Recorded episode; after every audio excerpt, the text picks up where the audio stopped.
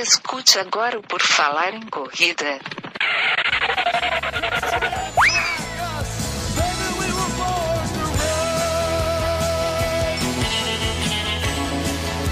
Are you ready to run?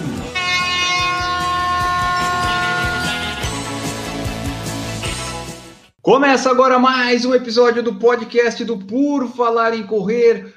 Vamos aqui para mais um episódio, queridos ouvintes e ouvintas e todo mundo mais que nos escuta. Começando aqui, o meu nome é Augusto, vocês já sabem, e a convidada de hoje que eu vou conversar é a Camila Bahia. Ela é formada em publicidade e propaganda, ela tem mais de 25 anos de experiência na área de marketing e carrega uma grande bagagem atuando em grandes empresas nacionais e multinacionais. Ó, eu já dei um pequeno resumo do com quem nós vamos conversar hoje. Seja bem-vinda, Camila, tudo bom? Tudo ótimo, Enes. Você entregou minha idade aí, né? Na hora que você fala assim, mais de 25 anos. Ai, ai, tudo ótimo, obrigada. Mas se você não falar isso, o pessoal não ia nem notar. Agora o pessoal vai ficar fazendo conta, não? É que nem quando você chega na casa e fala assim, ah, não repara a bagunça. Aí o pessoal vai reparar. Ah, eu comecei a trabalhar cedo, foi isso. É, exatamente, exatamente. Bom, então, pessoal, hoje nós vamos conversar aqui com a Camila Bahia. Ela, a gente vai conversar sobre essa parte dela de atuar no marketing, de corredora, porque ela também corre, gosta bastante de trilha, tem um monte de coisa para a gente descobrir aqui. E o início de tudo, Camila, é que eu quero que tu faça uma pequena apresentação para o pessoal aí. Quem é a Camila Bahia? Bom, vamos lá. Primeiro, que eu vou falar aquilo que você acabou de me dizer, não preciso nem dizer de onde eu sou. Né? Eu sou mineira de BH, moro em São Paulo há bastante tempo, mas eu não perdi o meu sotaque. E como você mesmo disse, eu trabalho há muitos anos, mais de 20 anos, é, com eventos. É, durante boa parte desses mais de 20 anos aí, eu dediquei a minha carreira para a área musical. Então, eu trabalhei é, com show business, com diversos artistas é, nacionais da música, Trabalhei bastante tempo com o Skank, trabalhei com a Cláudia Leite, com o seu Jorge, é, viajei bastante esse nosso Brasil inteiro aí e fiz algumas turnês com alguns desses artistas também fora do Brasil. Foi uma experiência super legal. Mas, num determinado momento da minha vida aí, eu migrei para a área de esporte. Foi quando eu fui trabalhar na Disney no escritório da Disney Brasil, eu fiquei lá por seis anos, e na Disney eu desenvolvi, organizei, é, eu como gerente de eventos, as corridas Disney no Brasil. Então, é, quem se lembra aí, entre 2015 e 2017, a gente fez bastante prova, é, muito aqui em São Paulo, Rio, a gente fez também em Goiânia, Brasília, até em Manaus, provas é, de, de franquia de, de Pixar, Disney, tinha, tinha Disney Magic Run. Tinha a corrida da princesa, né? A de princesas, Star Wars e Marvel. A gente fez uma corrida incrível de Marvel, essa é a minha preferida, paixão por essa prova, um desafio que a gente fez muito legal. Foi onde tudo começou, é, o meu mundo aí de profissional na corrida.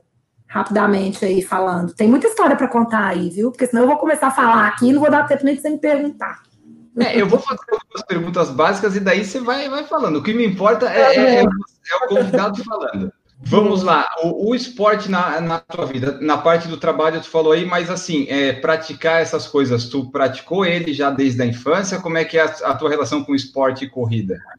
Eu pratiquei diversos outros esportes durante toda a minha infância, adolescência, mas a corrida mesmo eu comecei em 2006.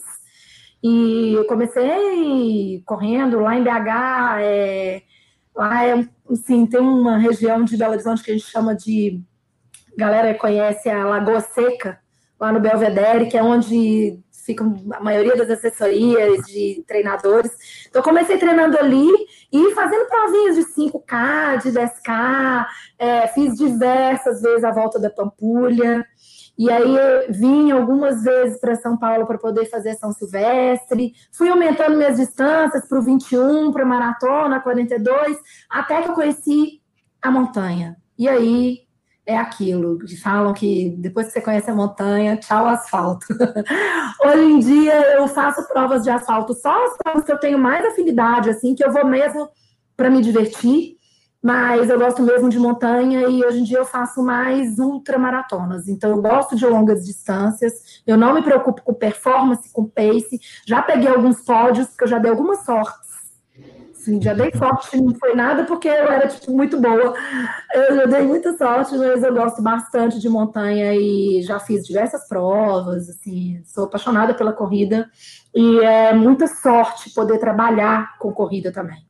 É, porque eu tava vendo. Então, assim, tu começou a correr, vamos dizer assim, por um hobby, esporte e tal, só que você nem tava pensando em envolver isso. Tu tava lá viajando com os artistas, fazendo as coisas, você nem pensava em trabalhar com exato, isso. Exato, exato. E num mundo totalmente diferente, porque viajando lá com os artistas significa trocar o dia pela noite, né? A gente, basicamente, no show business, é, a gente dorme de dia, né? E fica madrugada acordada. Então, eu sempre levei, eu tentei levar é, treinos, assim, é, nos horários alternativos, e, mas eu, eu, eu, tive um foco maior mesmo na corrida, de fato, quando eu saí do show business, quando eu saí desse mundo da música. Quando eu entrei na Disney, é, foi, foi quando eu comecei a correr meus primeiros, as primeiras meia maratonas e maratonas, inclusive as da Disney, lá nos Estados Unidos, na Flórida, porque eu tinha facilidade por ser funcionária, tinha facilidade, algumas facilidades, e, e, foram minhas primeiras, assim, né, quando eu comecei a aumentar minhas distâncias, e foi muito legal, porque é, foi como quando eu, de fato, comecei a colocar foco no esporte, e também poder trabalhar com esporte, né? Assim, meu, minha maior experiência, é, né, nem se fala, né? A Disney é maior empresa de entretenimento do mundo. É, a gente aplicava aqui no Brasil todos os conceitos, né? Disney e, enfim, é, nas provas. Então, quem participou, lembra. Eles ainda estão fazendo, sei que agora eles estão até com uma corrida virtual. O ano passado eles fizeram uma presencial, é, mas naquela época foi um boom mesmo, assim, de provas. A gente fazia bastante prova e conseguia trazer a experiência Disney para o Brasil. Foi muito legal. Na Disney, você entrou quando? Quando é que você foi para do esporte na, na, no teu trabalho? Foi 2000 e... Cara, eu entrei na Disney, na verdade eu trabalhei na Disney em dois momentos, assim. Primeiro eu entrei e fiquei durante dois anos lá, fazendo gestão, de, gestão da, de carreira dos atores e apresentadores dos canais. Que a Disney tem alguns canais no Brasil, e na época a gente tinha, a Disney tinha em torno de 30 atores e apresentadores. Então eu cuidava desses meninos. Olha é, que coisa boa. É. E foi quando eu ali comecei de fato, né, com a corrida, fui fazer minha primeira meia maratona, depois fui fazer minha primeira maratona lá fora. E aí eu saí da Disney e fui trabalhar com a Cláudia Leite na XYZ, uma empresa que você citou aí, e, e, e depois de dois anos eu retornei para a Disney.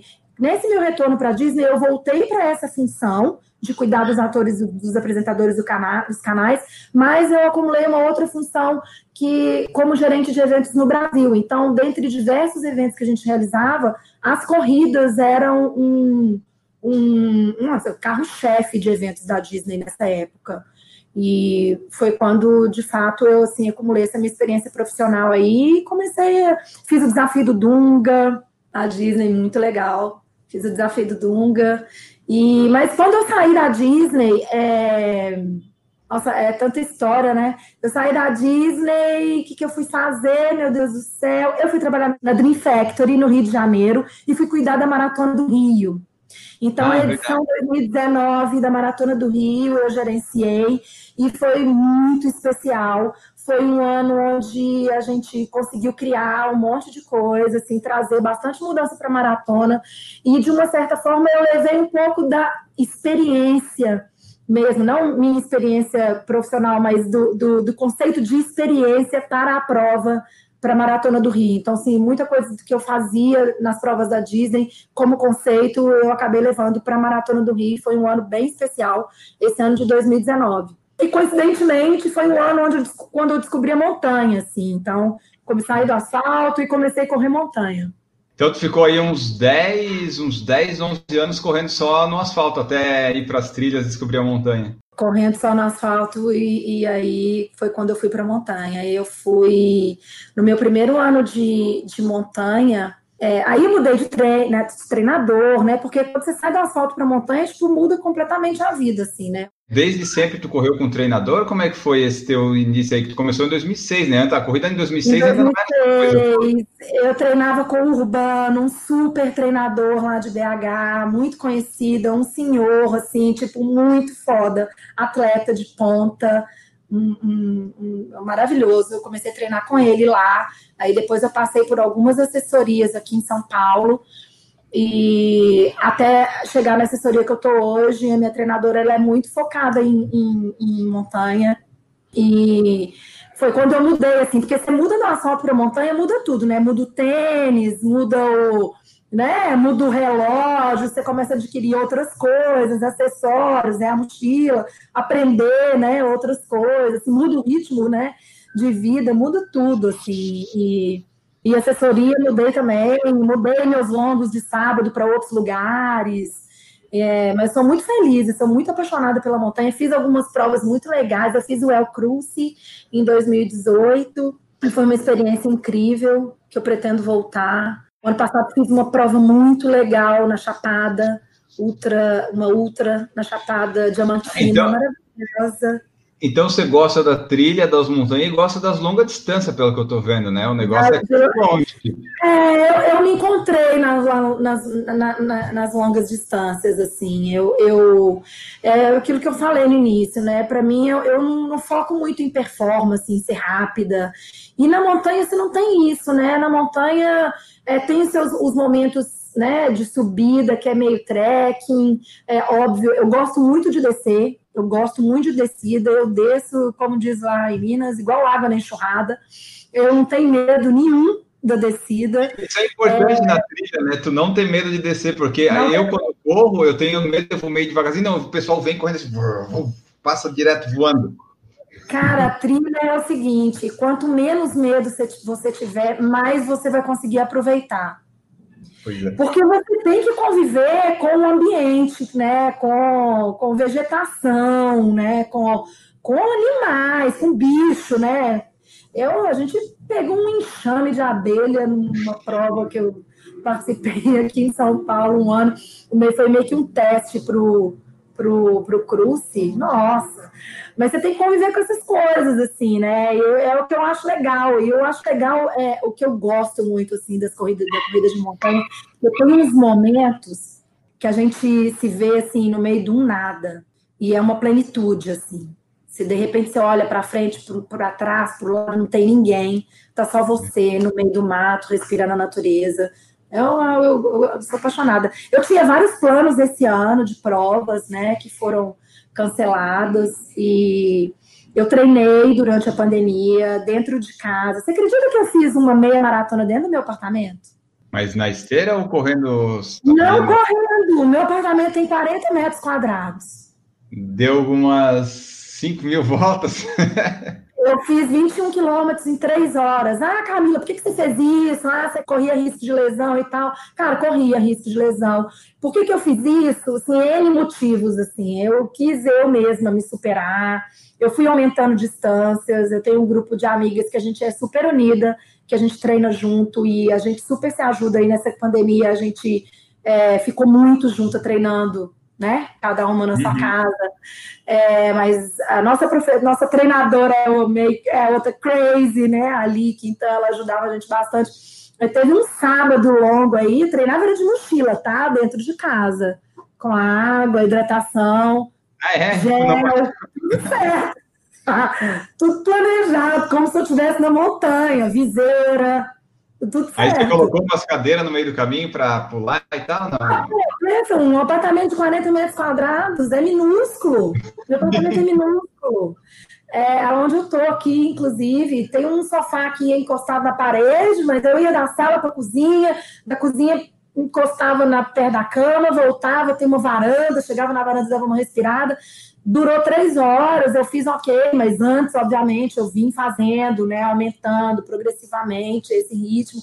Mas eu treinei bastante durante a pandemia, dentro de casa.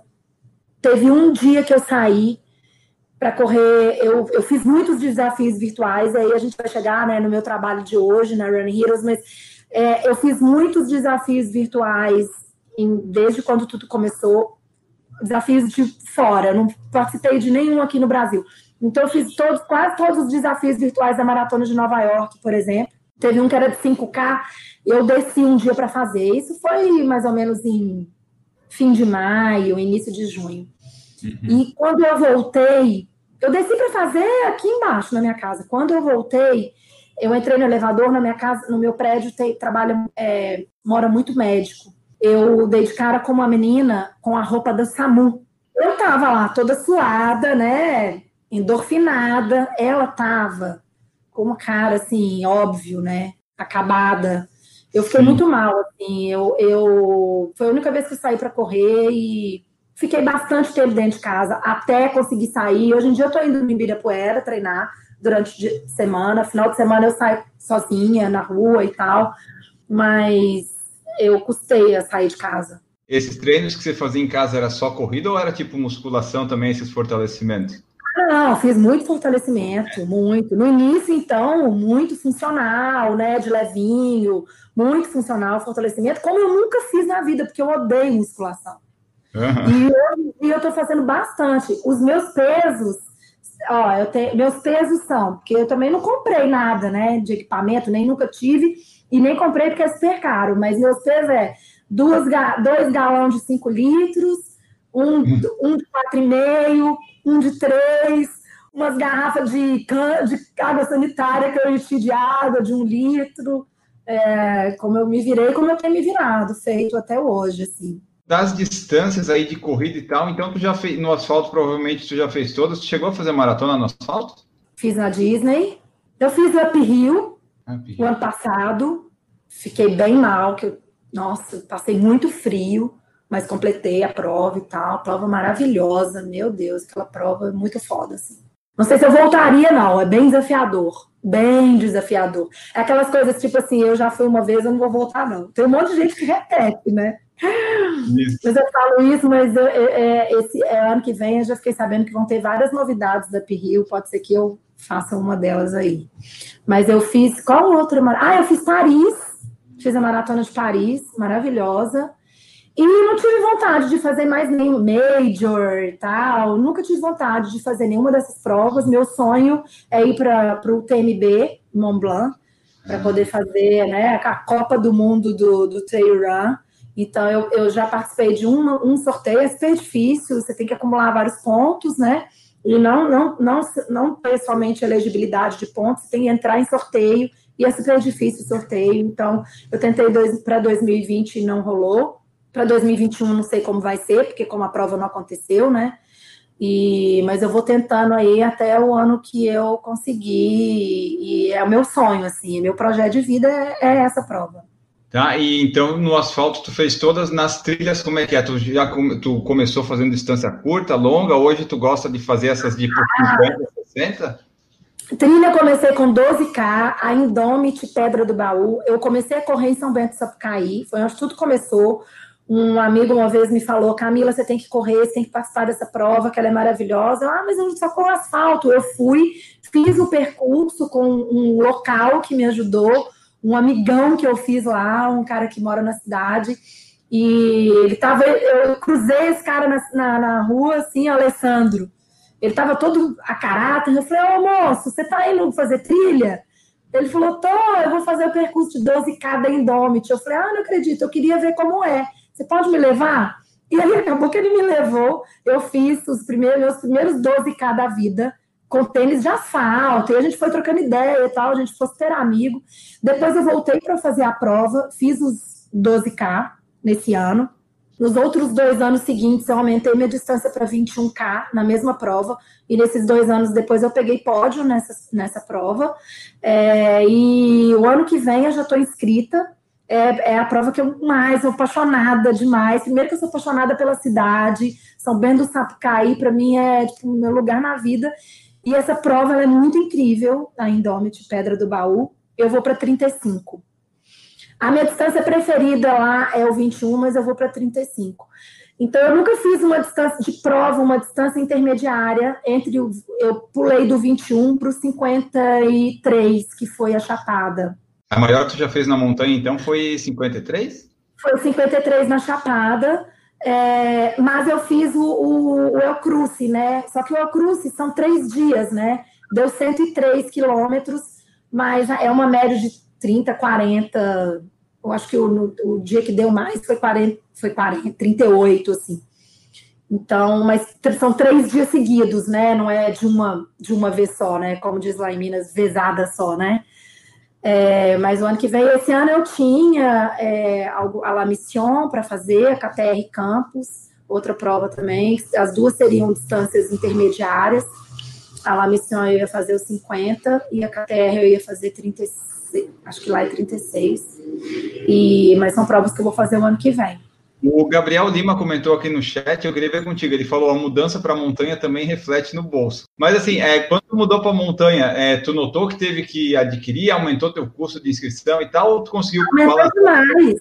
Aumentou demais, gente. Mas ao mesmo tempo, na proporção que aumenta, assim, também você não faz tantas provas como você faz no asfalto. Você faz muito menos. Será que não compensa? Daí acaba tem provas que são bem mais em conta na montanha, tem várias provas legais que são mais em conta, mas realmente as provas de montanha são mais caras. E assim, eu como organizadora de provas, eu entendo elas serem mais caras.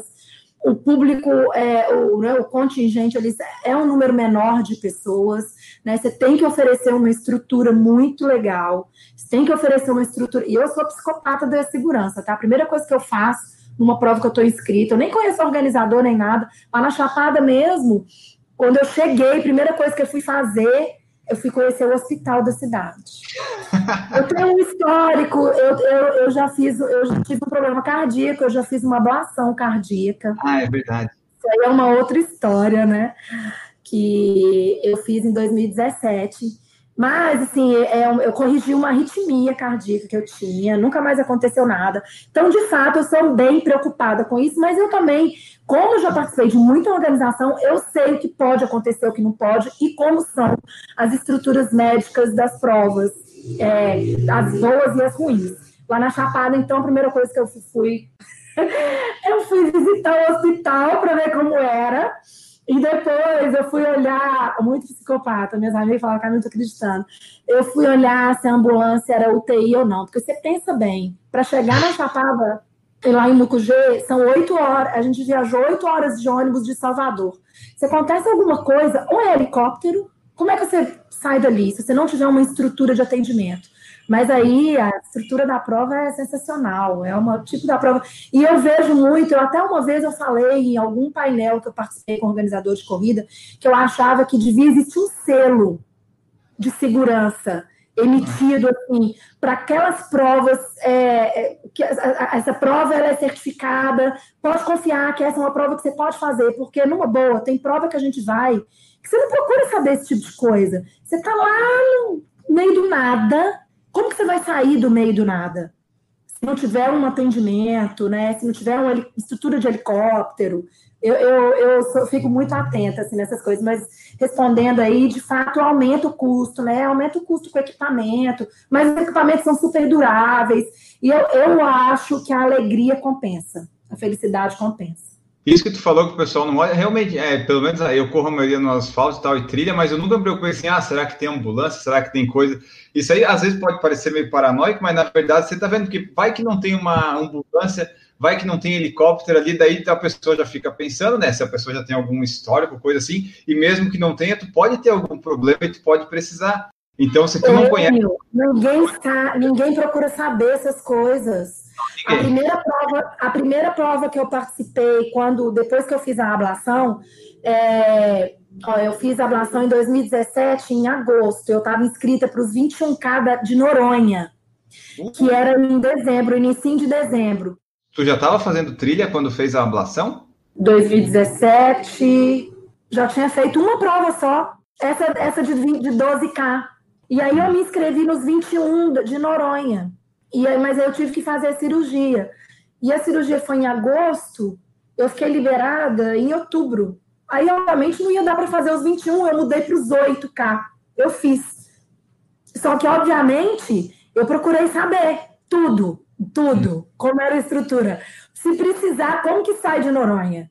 Você tem que saber, gente. As pessoas não preocupam com essas coisas assim. Como é que sai de Noronha se precisar? Ah, você sai de helicóptero, você sai, você sai de avião, tem toda uma estrutura. A prova tem uma puta estrutura. É por isso que essas provas são caras, né? Porque se a pessoa, se a organizadora se preocupar com as coisas, ela vai ter tudo isso, né? Cara, Up Hill ano passado, é, helicóptero lá em cima, porque se acontece alguma coisa lá no alto da montanha, como é que você sai de lá? Eu olhei se tinha helicóptero, eu conheço o organizador e tudo, mas eu, eu, eu olhei se tinha helicóptero ou não. A da Chapada também fui lá checar, eu nem conhecia. Aí no final da prova eu fui lá parabenizar. Fui falei, olha, eu não lembro o, o, nome do organizador, mas eu falei, olha, eu também organizo corrida, você está de parabéns a estrutura, porque fora isso, não é só isso, né? Brigada no meio do, do, do, do, do percurso. Pô, você vai fazer uma prova de 50 quilômetros, você está lá no meio do nada. Como é que a pessoa vai te achar se você tiver alguma coisa? E aí tem muitas provas legais, mas eu vou te falar, tem muita prova que não se preocupa com segurança. E aí você entende a prova que é mais cara, a prova que é mais barata a trilha até justifica bastante isso, porque tu tem que fazer essas coisas e tu tá longe de tudo. Quando você faz, por exemplo, uma, uma, maratona no Rio, tu precisa de tudo isso, mas precisar vai ter um hospital ali mais perto se precisar ir, né? Agora, se tu tá lá em Fernando Noronha para tu fazer uma mudança toda, pô, dá um baita de um trabalho, é um custo todo enorme. O El Cruce mesmo é incrível. Nossa, a gente, o primeiro dia do Cruce eu fiz, eu fiz em 2018. O primeiro dia a gente subiu no cume de um vulcão é, pegamos neve e tudo.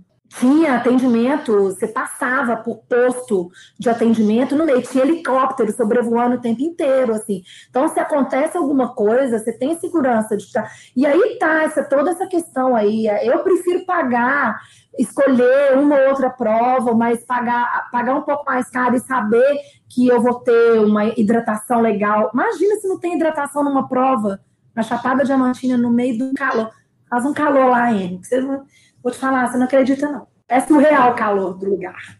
Esse daí em qual surreal. escada? Chapada? A Chapada Diamantina, na Bahia. Ah, então tá. É quente. É, um calor. E é agora, é outubro, novembro, se não me engano. Essa época assim do ano, tá muito calor. E é engraçado, é calor de dia e é frio à noite lá. Frio na Bahia? Maravilhoso, Tem... maravilhoso. É, mas é maravilhoso. O lugar também é maravilhoso. Bom, Mas aí a gente chegou nas corridas virtuais esse ano, né, Enio? Ah, você fez alguma esse ano? Como é que tá? Porque assim, eu particularmente vou dizer que eu não, não vejo, eu não consigo ver muita graça nelas. Eu não fiz, eu só fiz meus desafios pessoais aqui na esteira que está aqui atrás de mim, mas assim, eu não me não me encantei por nenhum assim de fazer, ah, vou fazer um desafio virtual, sabe? Eu, o pessoal faz bastante para se motivar, não é? Então, eu também sou suspeita porque eu virei a viciada dos desafios virtuais. Eu sou aquela que não perdoa, que chama os amigos, que cutuca, falo, gente, você vai, vocês vão, vocês vão comigo, vocês vão comigo. Eu comecei fazendo isso, esses que eu te falei, né, os de, da Maratona de Nova York, eles lançaram vários desafios. Eu entrei em algumas plataformas, a própria UTMB, Ultra Trade Mont Blanc, que é essa, esse, né, para que eu sonho fazer, eles lançaram vários desafios é, virtuais. Eu participei, eu fiz o de 50K, eu fiz o de 100K. Então, tinha uma janela para você fazer ali, né? Aconteceram diversos outros, a Conrads fez o virtual, é, eu só acompanhei, eu não fiz nenhum desafio virtual é, aqui do Brasil, dessas provas pagas. Todos os desafios que eu fiz foram desafios gratuitos, ah, e é onde eu participei, eu participei para poder me motivar de verdade, assim. Então, é, eu usei meus treinos para cumprir esses desafios, e, e, eu fui experimentando muitas plataformas, me inscrevendo em muitos desafios e experimentando muitas plataformas. Todas plataformas onde o meu relógio sincronizava diretamente com a plataforma. Então, nenhum desafio que eu participei era desafio que eu tinha que mandar a foto do meu relógio. Então, todos eles eu, eu sincronizava, automaticamente o tempo subia. No início de julho, é, a Running Heroes chegou no Brasil e aí a gente vai falar, né? Porque hoje é né, a plataforma é onde eu estou trabalhando, né? Eu sou gerente Brasil da Running Heroes, estou super feliz com, esse, com, com o trabalho. É, mas antes mesmo de ser, né, de gerenciar a plataforma, eu era uma usuária. Então, quando a plataforma ela chegou no Brasil, foi bem no início de julho, ela já chegou com alguns desafios da Uphill e do Xterra. É, desafios virtuais, gratuitos, eu participei Participei no primeiro final de semana, participei no segundo final de semana e fiquei enlouquecida. Falei, gente, é uma plataforma que é que tem provas, são provas brasileiras, a gente está falando com brasileiro aqui, brasileiro participando, e, e com essa tecnologia de sincronização. E, e, continuei participando ali, vendo, me motivando e tal, até que em agosto é, eu recebi um convite. A Running Heroes é uma plataforma francesa. Eu vou contar um pouquinho da história aqui para você, Não sei se você já chegou a baixar. Se você não baixou, depois que a gente terminar essa conversa, você vai lá e baixa. Para você baixar e depois me contar o que, que você achou. Mas a Running Heroes é uma plataforma digital, é, é uma startup francesa. Na verdade, a startup chama Sport Heroes é, que na, nasceu na França em 2014, ou seja, eles são pioneiros. Há bastante, quase sete anos, eles fazem desafios virtuais é, no mundo digital, conectando usuários e conectando marcas. Então, não é uma plataforma que nasceu no momento de pandemia como uma solução para provas é, físicas, né? Ao contrário do que parecia, assim, que até eu mesma achava. Falou, nossa, inventaram um negócio. Não, eles já existem há muitos anos. A Sport Heroes ela tem vários braços digitais, então tem a Running Heroes, que é de corrida, a Cycling Heroes, que é de bike, a Swimming Heroes, que é de natação, e a Sport Heroes, que é uma plataforma corporativa. Sabe esses clubes de corrida é, que existem dentro de empresas, onde as empresas né, é, estimulam os funcionários a participar, a fazer atividade física? Ela funciona exatamente como um app para isso, para conectar colaborador e, e, e empresas, né?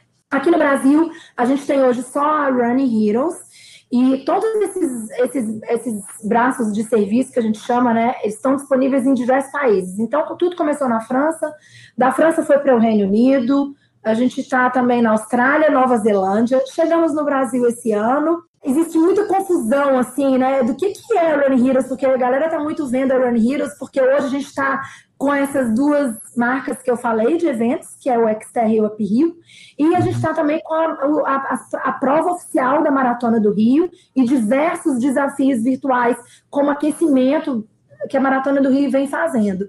É, então, é, tem muita gente que pergunta, ah, mas o que, que é de fato Run Heroes, né? Eu vou te falar o que, que a plataforma não é e o que, que a plataforma é, tá?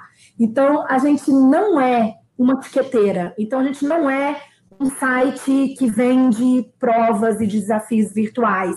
Você nunca vai entrar dentro da Run Heroes e vai achar lá um monte de, de, de prova. Das provas que a gente conhece, até com nomes é, famosos de prova no Brasil e, e, e, e, provas de outros conceitos, né? Porque hoje em dia a gente vê muito em diversas tiqueteiras, né? Que são os nossos parceiros, inclusive, Ticket Agora, Minhas Inscrições, Ativo. Todas essas tiqueteiras você entra, tem lá um monte de prova que você pode escolher virtual. A gente não é isso. É, a gente também não é um organizador de prova. Né? Então, assim, a gente não é uma empresa que organiza provas, a gente até pode, consegue desenvolver para alguns clientes alguns serviços, mas não é o nosso core business, assim. A gente funciona, a gente, a gente se intitula mais como uma rede social. A gente vê os nossos usuários como uma comunidade. E a gente vê a plataforma como uma extensão de relacionamento das mar para marcas.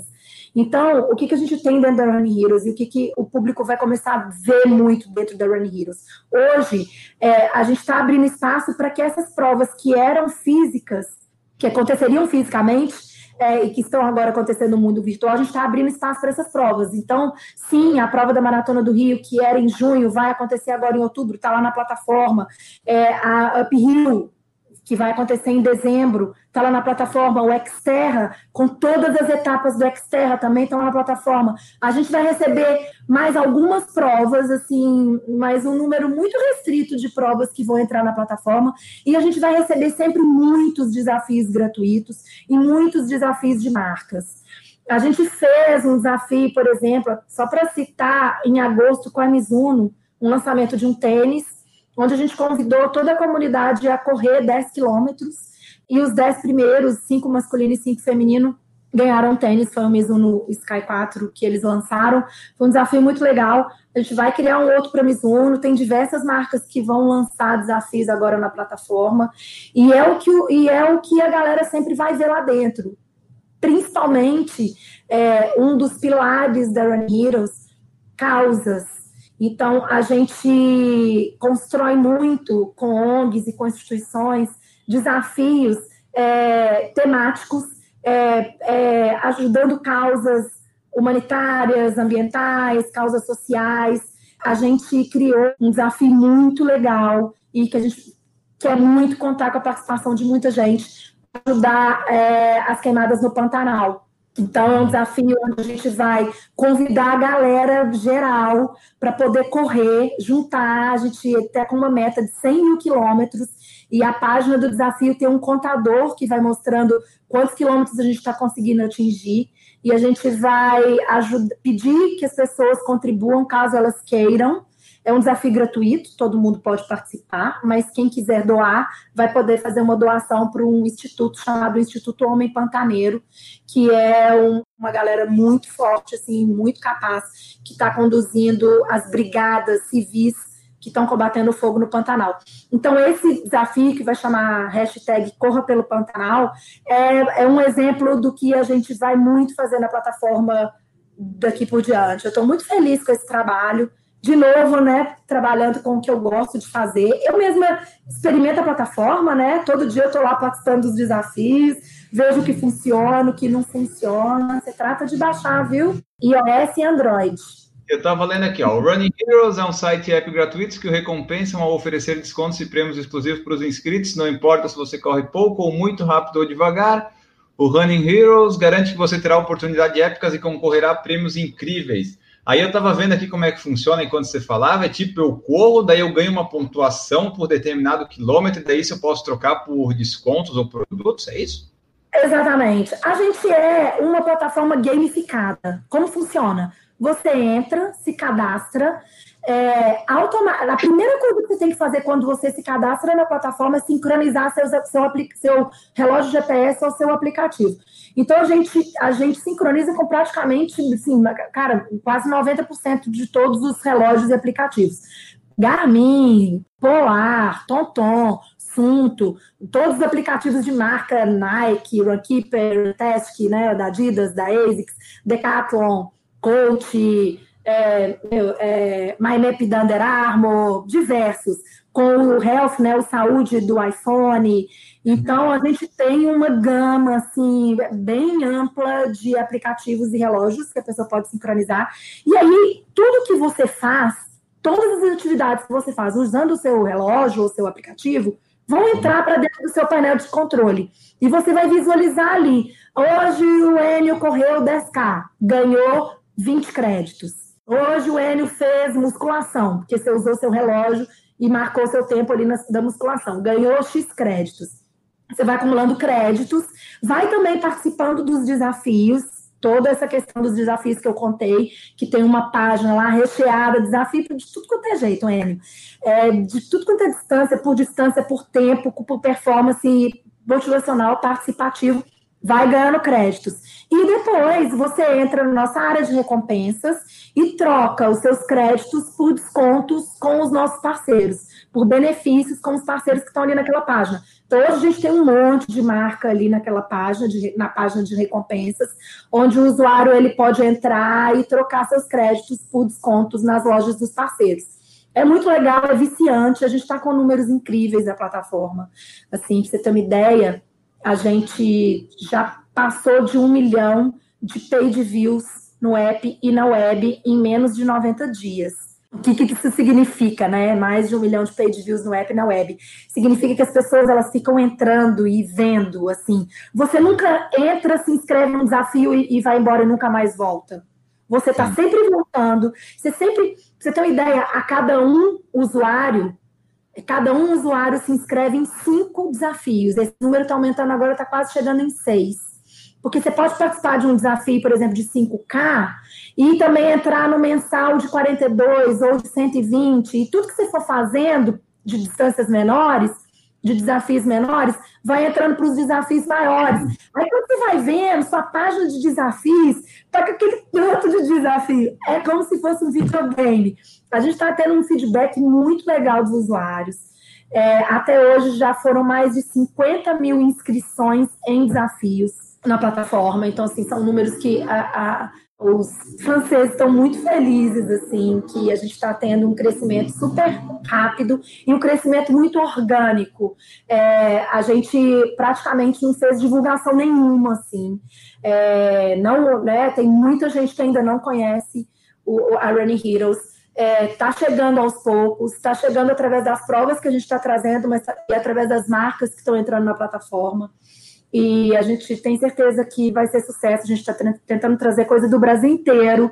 Então, é, marcas e provas e, e, desafios e pessoas e influenciadores ou atletas que conversam com o Brasil inteiro para a gente espalhar isso para o Brasil e fazer com que o Brasil inteiro corra e, e não que se restrinja ali no, aqui, né, no eixo Rio São Paulo.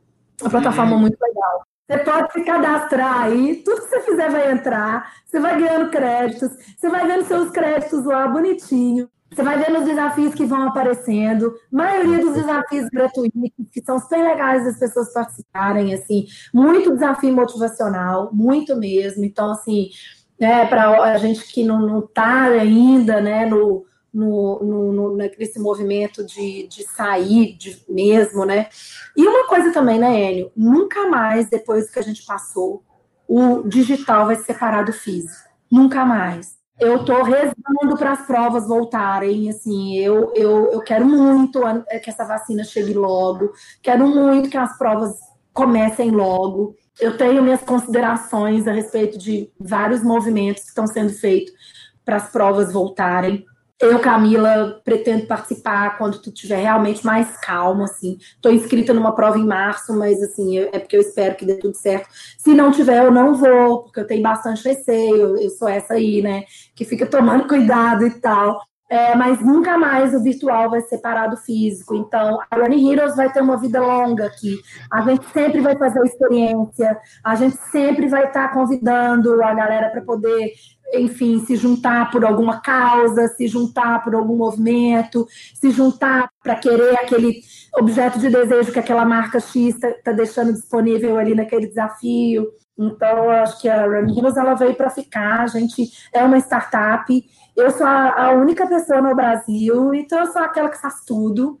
Tem um monte de atleta que está fazendo, falando comigo diretamente, assim, eu que respondo as pessoas, eu atendo todos os clientes que procuram todo mundo que quer, quer ter interesse em entrar dentro da plataforma, eu atendo e explico como que, que a plataforma é. A minha missão, obviamente, no Brasil é aumentar a nossa base, é, mas isso vai acontecer de uma forma muito orgânica, assim, de, a gente não tem pressa, é, a gente quer que seja um produto legal, que seja um produto interessante. A gente não nasceu de uma oportunidade, de um, né? Não é um negócio de oportunidade. A Running Heroes ela já existe há muito tempo, então ela já vem com uma bagagem e uma experiência em eventos virtuais há bastante tempo. Eu contei aqui do Ironman Virtual Club, não, né? Não, esse ainda não. Eu faço tanta reunião durante o dia eu conto tanta coisa. Então, o Ironman, tudo começou aqui no Brasil, né? Os brasileiros, orga... empresários, organizadores descobriram e fizeram até um movimento de tipo de avisar Running Heroes que, pô, Running Heroes, a gente queria que você estivesse aqui no Brasil. A Sport Heroes, na verdade, a dona da empresa.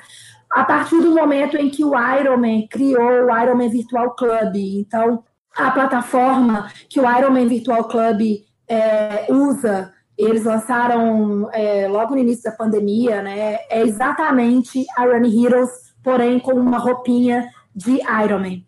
Então, é a mesma plataforma, é a plataforma, é o mesmo software, é o mesmo tudo.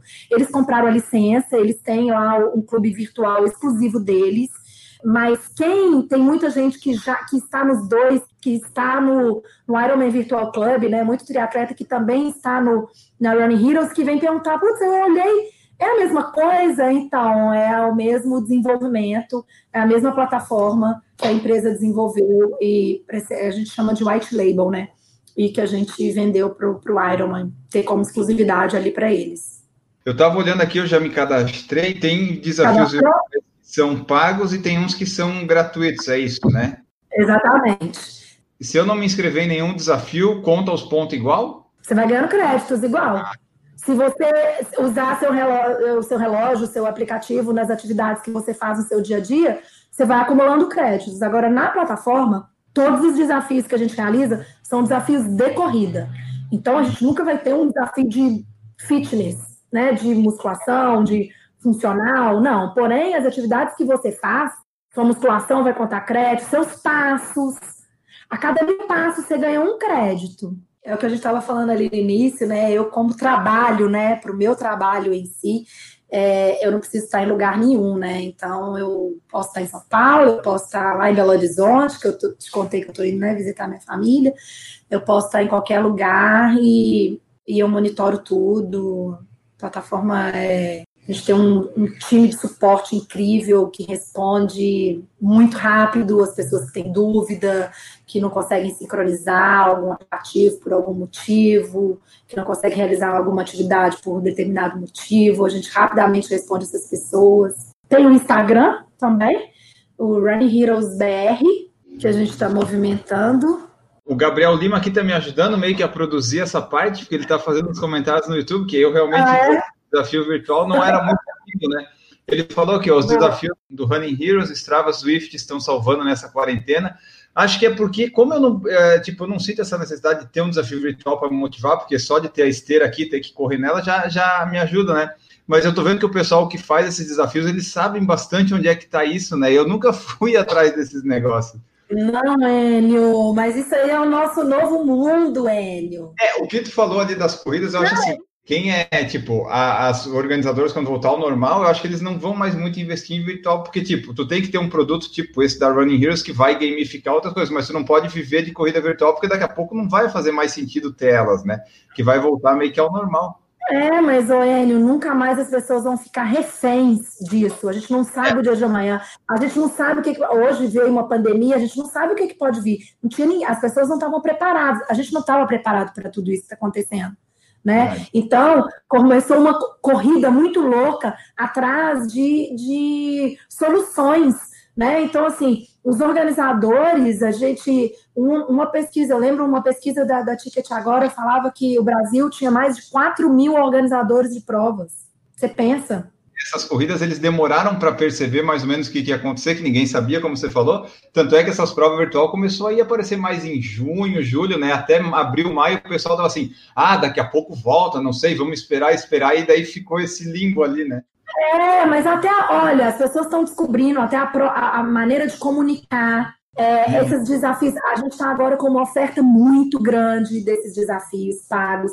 Então, se, se você entra numa etiqueteira, né, numa dessas etiqueteiras famosas, as grandes que a gente tem aqui no Brasil, você encontra desafio de tudo, de tudo. Ah, o desafio da garrafinha, o desafio do quadro, o desafio do, do cabelo. Tem, gente, tem desafio de todos os temas. E aí eu entendo, porque os organizadores eles estão tentando achar alternativas, as pessoas também, elas estão buscando alternativas para elas se motivarem, estão buscando. Tem muitos desafios que são muito legais, que são uma experiência. A grande maioria desses desafios ainda são: você manda uma foto do relógio, uma foto da esteira. É, eu, particularmente, Camila, até por questões óbvias, preciso fazer meu comercial, eu, eu prefiro a tecnologia da sincronização.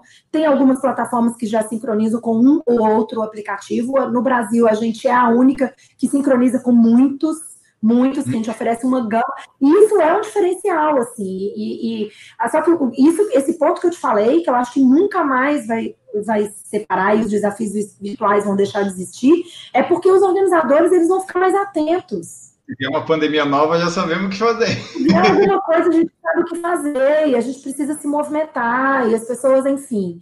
Tudo tem hora certa para acontecer também, né? Não dava para lá no início, a gente já. É, é, é, assim, o mercado comecei a oferecer coisas para as pessoas saírem de casa, não dava, né? Ainda não está dando, né? Eu sou bem conservadora no meu pensamento com relação à, à quarentena e tal. Assim, eu acho que tem muita coisa que de fato a gente ainda tem que continuar fazendo dentro de casa, se proteger, se cuidar. É, mas eu acho que, que o virtual ele veio para ficar, ele não vai mais se separar. Eu sei que as organizadoras precisam ganhar dinheiro, mas é que assim, putz, eu não, não me animo em pagar para correr em casa, sabe? Fazer um negócio virtual. Esse daí que eu não preciso pagar e ganho coisas em troca, até me anima mais. Agora tem que pagar tipo 20, 30 reais para ganhar uma medalha que vem pelo correio, sabe? Isso aí não me anima. Ai, mas tem muita gente que gosta, tem, tem muita gente que, que busca, por isso que tem esse produto, entendeu? Tem, é. tem muito esse produto, é muito. Que você ganha kit com um monte de coisa. É, e tem muito kit legal, mas tem muita oferta. Então, os organizadores estão vendo também, e isso eu posso ver pelo número de inscritos que eu recebo nos desafios gratuitos. Os organizadores estão vendo que o número, antes uma prova que tinha 10 mil, 5 mil inscritos, agora quando ele vende o virtual, é 100, 200. Você não consegue atingir no virtual o número que você conseguia atingir no, no, presencial. Fora a oferta que tem no mercado, entendeu? Então as pessoas. Ah, custa 30, 40 reais, é até barato, mas é tanta coisa, porque onde você vai colocar seu 30 e seu 40 reais? Que também a gente não tá sobrando, né? Os 30, 40 reais. A gente tá numa pandemia. Não tá sobrando, né? O Gabriel perguntou aqui, e eu realmente não sei. Eu, aqui, ó. Gente, só é... tem o Gabriel, só tem o Gabriel assistindo a gente, né? Porque só ele que pergunta. O Gabriel tá perguntando tudo aqui, tá me ajudando. Eu até tenho que fazer as outras perguntas, eu vou fazer depois. Ele colocou aqui, ó, por qual motivo não existe pareamento com Strava? É porque é tipo concorrente ou é porque não conseguiu parear? Por que, que não é o único que não pareia?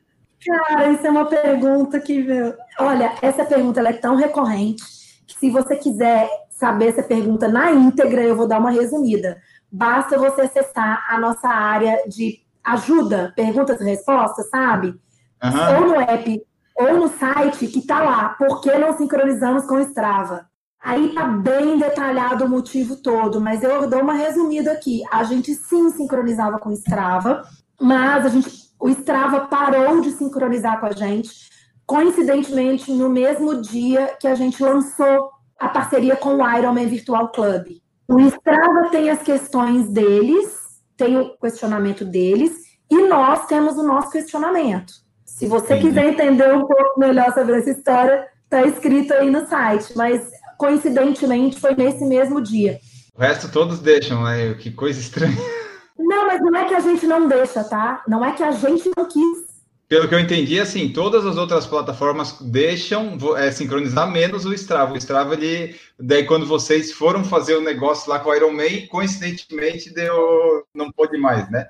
Foi exatamente isso que aconteceu e é isso que está explicado no, na nossa área lá. A gente fala, de fato, porque o Strava é uma plataforma muito importante. É, obviamente, tem muito usuário e tem muita gente que é conectada ao Strava que gostaria de se conectar diretamente pelo Strava com a gente. Porém, todos os relógios que se conectam com o Strava conectam diretamente com a gente. Então, você pode se conectar diretamente com a gente, você não precisa do Strava. Mas, obviamente, o Strava ele tem aí uma parcela enorme de, de, de usuários que gostariam de se conectar através do Strava com a gente, e isso não é mais possível.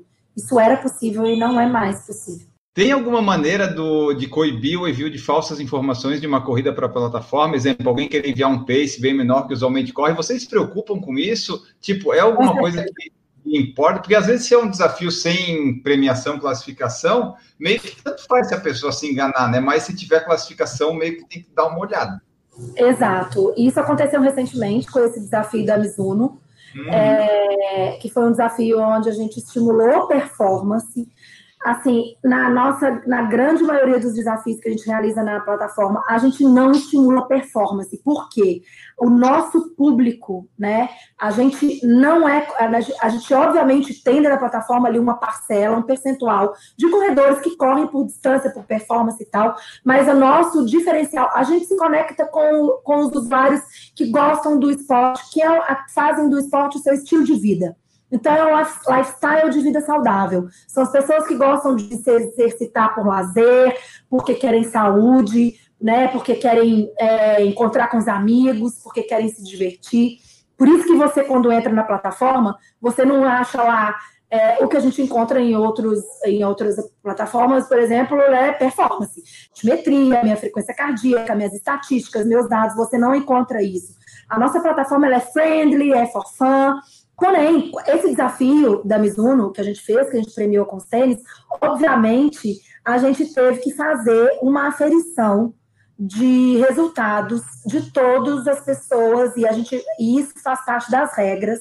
Não só desse desafio da Mizuno, tá? Mas exemplo, a, a todas as distâncias da Maratona do Rio, todas as distâncias da Up Rio, todas as distâncias do, do Xterra, se você vê nas regras, está escrito que para manter o fair play, né, para manter assim uma igualdade, a gente pode ser que a gente cheque e que a gente entre em contato com o atleta é, com os top 10 atletas para pedir uma comprovação é, daquele tempo ali. Então, como Mizuno, a gente teve que fazer isso. E a curiosidade das pessoas é como que a gente faz isso, né? Pois, como, como é que faz? Então, a gente pede o link aberto da atividade. E normalmente, quem fez, não tem problema nenhum. Olha, eu vou te falar assim, que até quem burlou, e a gente teve muita gente, foi assim, uma, eu vou te falar que foi uma decepção os franceses ficaram ah, chocados. É um bom teste para ver como é que o, a, o ser humano reage, né? Cara, a gente teve assim, um número muito grande de pessoas que. É, e dava para ver, tá? A gente consegue perceber quando, por, checando frequência cardíaca, altimetria, checando com o link aberto, a gente consegue ver né, como que a pessoa ela performou naquela, naquela distância e a gente consegue verificar se aquele pace é real ou não. Então a gente desclassifica aquelas pessoas que a gente identifica que o pace não é real. E a gente tem sim como descobrir isso, é muito fácil. A gente pede também uma comprovação de alguma prova física que a pessoa tenha participado nos últimos 12 meses. Ou a gente tem algumas provas que a gente até estende e a pessoa precisa comprovar com um link aberto também, não é um, um certificado no PDF, para a gente conferir esse resultado. E a gente viu nessas conferências que tem várias pessoas que, de fato, ele não fazem por mal, tem várias pessoas que não fazem por mal. Tem vários aplicativos, relógios que marcam errado. Então o cara tá fazendo a esteira, a esteira não foi. Como é que chama quando a gente tem que. Calibrada? Calibrar, a esteira não foi calibrada, o cara tá correndo num pace que ele acha. Só que é o pace do recorde mundial do keniano no 5K. E o cara, o cara não tem essa noção, a pessoa não tem essa noção, corre na esteira e manda, participa e a gente avisa, enfim. Tem muita gente que a gente percebe que não faz mal de forma alguma, sabe? Assim, foi, foi muito claro isso.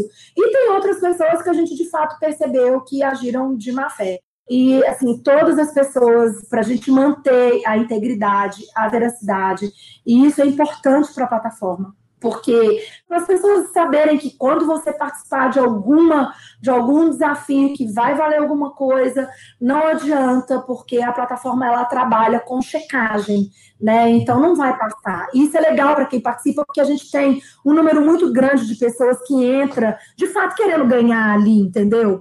E muita, a maioria é participar, tá? A gente até achou que o número de participantes nesse desafio da Mizuno, quando a gente, é, como a gente ia dar o, o, o premiação aos 10 primeiros, a gente falou, nossa, as pessoas não vão querer. Mas não, a gente teve um número muito grande de, de, de, pessoas participando. Agora, os próximos, a gente vai privilegiar essas pessoas, é, dando um, um, desconto em coisas, benefícios para geral. Vamos continuar premiando em alguns desafios dos primeiros, porque é sempre legal a gente fazer isso. Mas sim, a gente checa tempo e a gente consegue é, descobrir essas informações. Tu falou que quando foi lá trabalhar na Disney, eles mexiam com eventos corrida. Quando tu viu isso, que tipo, putz, eles estão mexendo com corrida, eu corro e tal, aí tu viu que era isso aí que tu gostava, que tu podia querer mais para frente, porque tipo meio que encaixou, né? Pô, o teu esporte naquele momento é a corrida. Aí de repente você vai para uma empresa que tem uns eventos que tem umas corridas, umas corridas bem legal da Disney, né? Bonita, temática. Aí tu viu que encaixava, daí tu viu que aquilo ali era o que tu gostava, que tu queria mexer com esporte? Quando eu comecei a correr as corridas da Disney, eu já trabalhava na Disney, mas não na área de organizar eventos, na área do, de artístico, né? Que eu comentei. Eu era talent manager, que era o nome da minha função. E, mas quando eu ia para fora para correr as provas lá, eu nunca imaginei que essas provas viriam um dia para o Brasil. Eu nunca uhum. imaginei. Primeiro que elas viriam para o Brasil e segundo que eu seria a pessoa que faria essas provas no Brasil. quando eu mudei de função, acumulei essa função de gerente de eventos e, e de repente as corridas, eu, eu percebi, e, na verdade, quando eu assumi a função, as corridas já estavam já, já na segunda corrida no Brasil. Gente, meu Deus, é inacreditável, assim. A minha primeira prova que eu organizei foi uma corrida de princesas, a Princess Medical Run, foi tipo surreal para mim, assim. Primeiro que para mim trabalhar na Disney era sonho realizado. Infelizmente eu caí por diversas questões da empresa, assim, algumas áreas, departamentos foram extintos e justo esse departamento que eu trabalhava, mas é, eu me encontrei nessa profissão, né, de trabalhar com esporte na Disney, de fato. É, eu nunca imaginei que algum dia eu fosse trabalhar com organização de prova, é, de forma alguma. E quando eu tive essa chance, eu, e eu percebi que isso era uma realidade, eu trabalhei para nunca mais sair desse mercado. Então, mesmo quando eu saí, logo depois da Disney eu fui para a Maratona do Rio, mas quando eu saí da Maratona do Rio, eu saí da Maratona do Rio porque eu não me acostumei a morar no Rio de Janeiro, tá? E aí eu falei, gente, não dá morar no Rio de Janeiro, eu voltei para São Paulo. Eu amava as pessoas, tudo, mas não me adaptei. E aí eu voltei para São Paulo e fui trabalhar com um, um, tema totalmente diferente, com um evento corporativo. Eu atendi um laboratório farmacêutico, atendi uma, uma seguradora, enfim, fazia eventos totalmente diferenciados, amando, obviamente, o que eu estava fazendo, mas ainda dentro de mim tinha aquilo, ah, eu quero voltar a fazer corrida, quero voltar a fazer corrida. E agora com a oportunidade da Running Heroes, então, para mim, de fato, é, é muito legal quando você se encontra, assim, na profissão, né?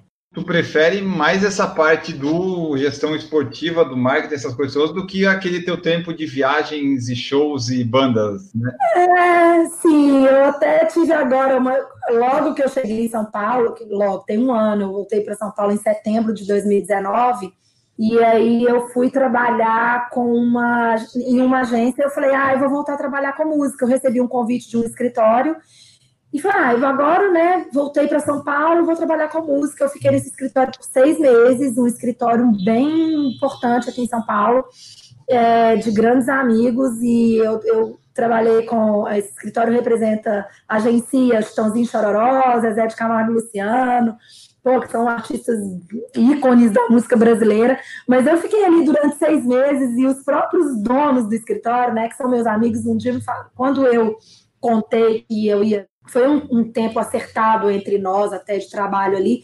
Mas quando eu contei que eu falei, bom, gente, chegou minha hora, né? Vou deixar vocês, que eu vou para uma outra oportunidade e tal. Diz Camila, a gente estava percebendo que não estava conectando mais. Você, eu por muitos anos eu fui vista como a pessoa do meio do show business, assim. Então, é, eu trabalhei em muitos escritórios, eu trabalhei com muitos artistas. O segmento, esse mercado de música, do, de, de, agenciamento, de produção executiva, de, de, de, de empresariar. Eu trabalhei muitos anos como comercial, vendendo show. É um mercado super restrito, tem poucos vendedores de show no Brasil, tem poucos produtores executivos no Brasil. E eu sempre fui um nome conhecido, assim, ah, tem a Camila Bahia, aquela que trabalhou já com fulano, Beltrano, Ciclano e tal. Só que aí eu, eu me vi mais, gente, não, não é mais assim, não sou mais, eu sou uhum. agora a Camila do esporte. Até fui trabalhar nessa outra agência, é, onde eu estava antes da Run Heroes, atendendo os clientes, estava super amando a agência, mas também, quando veio o convite para voltar para o esporte, eu não pensei duas vezes. E eu acho que todo mundo até entende, assim, quando eu falo, olha, eu vou te abandonar porque eu recebi uma proposta para trabalhar com esporte, que é a coisa que eu mais amo.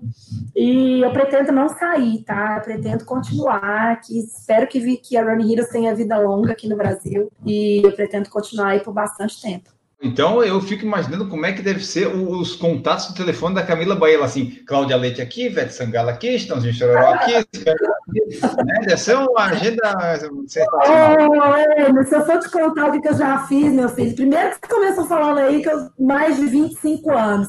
Só para você fazer uma conta básica, eu comecei a trabalhar com música quando o El Chan, nem chamava El Chan, chamava Gera Samba. Gera Samba, eu tinha o CD, eu tinha o CD. Mentira, Enio, você nem era nascido. Fala sério. Eu era. Ó, eu tinha meus 20 anos e quando eu comecei a trabalhar com música, eu a primeira primeiro artista que eu trabalhei, então, foi o Jara Samba, que quando virou El Chan. Eu fiz o concurso da Loura do Tchão, o concurso da Morena, que escolheu a Sheila Mello, a Sheila Carvalho, por aí vai. Então, uma história grande. Eu trabalhei com a Xé durante muito tempo. Tenho muito amigo em Salvador, muito amigo na Bahia.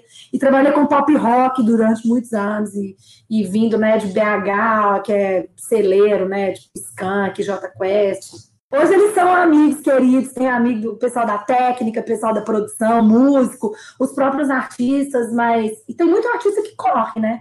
Sabia que o seu Jorge é um super corredor? Pô, eu vou. Você tem que me conseguir esses contatos aí para eu entrevistar. o seu Jorge, um dia, o seu Jorge, eu trabalhei com ele um tempo, eu, artista incrível. Um dia eu, eu, eu tava. Eu não sou de fazer esse live, esse negócio de participar dessas coisas, não, viu, Enio? Mas um dia eu participei de uma live, de repente o seu Jorge, porque a gente se segue e tal. Ele entrou na live, eu falei, mentira, gente. Aí eu me contei. Acho que ele até saiu, ele deve ter levado um susto na hora. Na hora eu falei, seu Jorge! ele não ficou nem um segundo.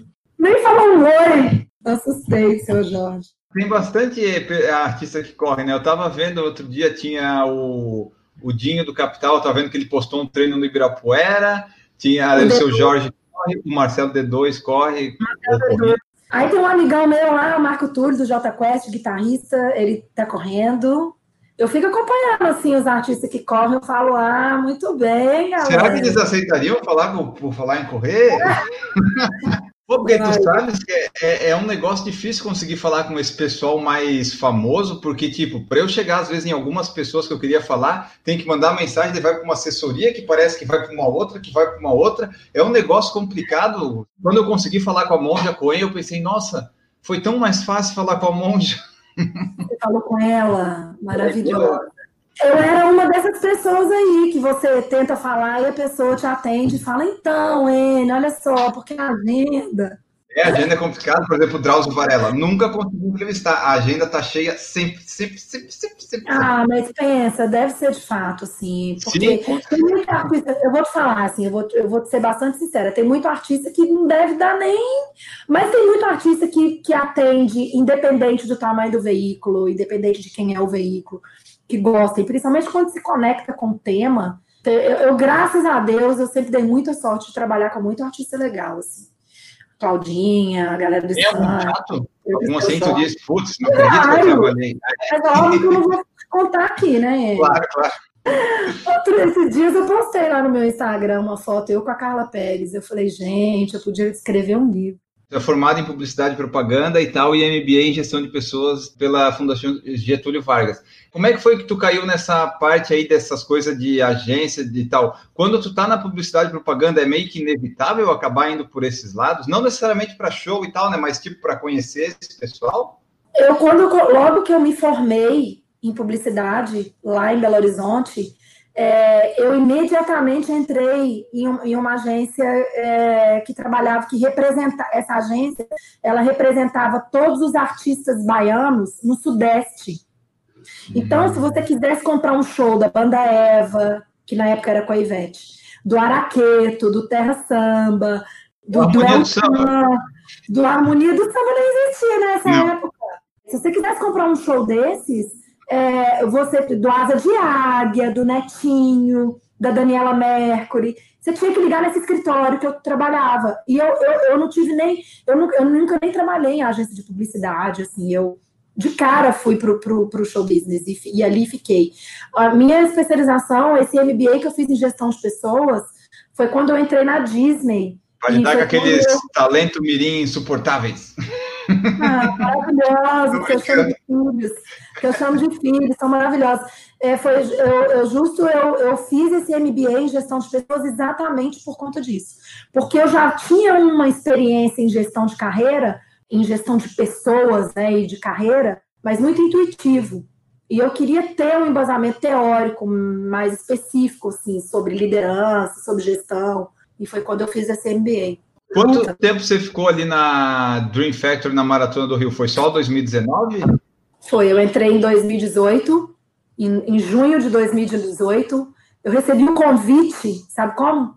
Eu fui correr a meia maratona.